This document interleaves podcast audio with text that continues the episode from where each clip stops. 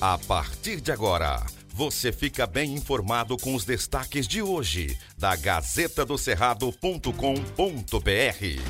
Olá, ouvintes e leitores da Gazeta. Terça-feira, 15 de fevereiro de 2022. É um prazer estarmos aqui hoje trazendo mais uma vez para você as notícias, para deixar você bem informado. Eu sou Maju Cotrim. E eu sou Marco Aurélio Jacob e você acompanha agora as notícias com credibilidade e só a Gazeta do Cerrado tem para você.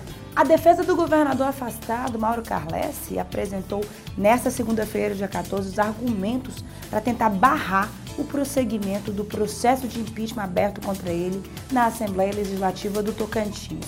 Os documentos foram protocolados pelo advogado que representa Carlesse no caso, que é o Juvenal Kleiber, na sede da Assembleia durante a tarde.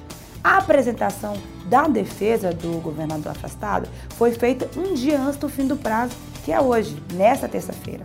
Agora, o relator do processo, o deputado Júnior Gel do terá 10 dias para analisar toda a documentação e argumentação de Carlesse aí e elaborar um parecer recomendando o prosseguimento ou o arquivamento do caso. Ele vai apresentar o relatório com este parecer aos outros quatro membros da Comissão Especial do Impeachment e para ser aprovado, o relatório precisa ter pelo menos três dos quatro votantes da comissão.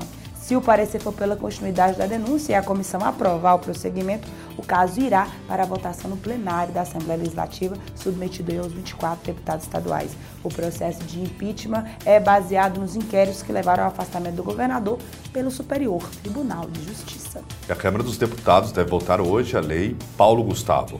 E artistas do Tocantins fazem mobilização. A Lei Paulo Gustavo, de apoio à cultura brasileira, que já foi aprovada pelo Senado Federal, será votada nesta terça-feira na Câmara dos Deputados, em Brasília.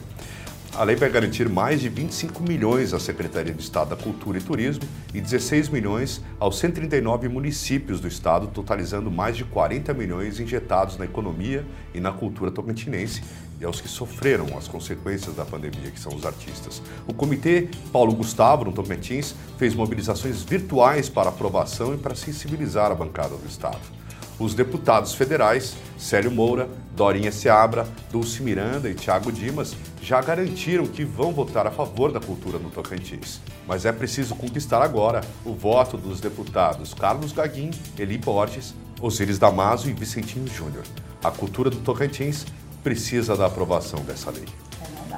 Paraíso assinou o maior pacote de obras de infraestrutura da sua história nesta segunda-feira, dia 14. A Gazeta conferiu em loco, fez uma cobertura especial. O evento reuniu 30 prefeitos, não só da região, mas de todo o estado, e teve presença do presidente nacional da Codevas, Marcelo Moreira. As obras contam com recursos do governo federal através do Ministério do Desenvolvimento Regional, convênio aí com a Companhia de Desenvolvimento dos Vales do São Francisco do Parnaíba, a Codevasf, no valor de 38 milhões quase 40 milhões, que serão realizadas obras aí de pavimentação asfáltica, drenagem e recapeamento em cinco setores de Paraíso. Jardim Paulista, Parque dos Buritis, Vila Regina, Vila Milena e Santa Luzia, além da travessia entre os setores Jardim América e Aeroporto, totalizando 210 mil metros quadrados de capa asfáltica. Os recursos foram articulados aí pelo líder no Congresso e senador Eduardo Gomes. O governo do Tocantins anunciou antecipação dos benefícios eventuais de 2022, repassados aos 39 municípios impactados pela enchente, impactados pelas enchentes desde o início deste ano.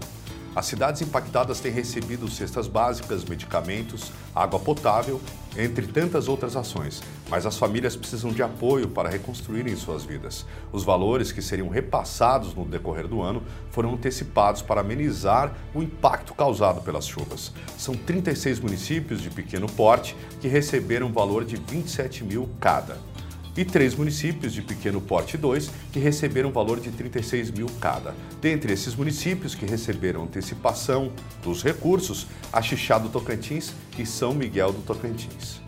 Os benefícios eventuais são oferecidos pelos municípios e cidadãos e suas famílias que não têm condições de arcar por conta própria com o enfrentamento de situações de dificuldade.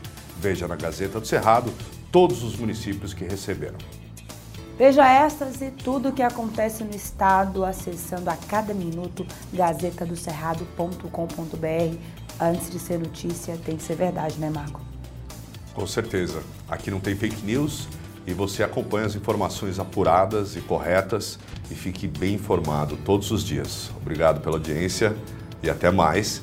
Confira, siga nossas redes. Relembrando, não basta ser o link em grupo de WhatsApp, hein? Tem que ser verdade. Amanhã. Estas e outras notícias você encontra na gazetadocerrado.com.br e nas redes sociais da Gazeta. Porque antes de ser notícia, tem que ser verdade.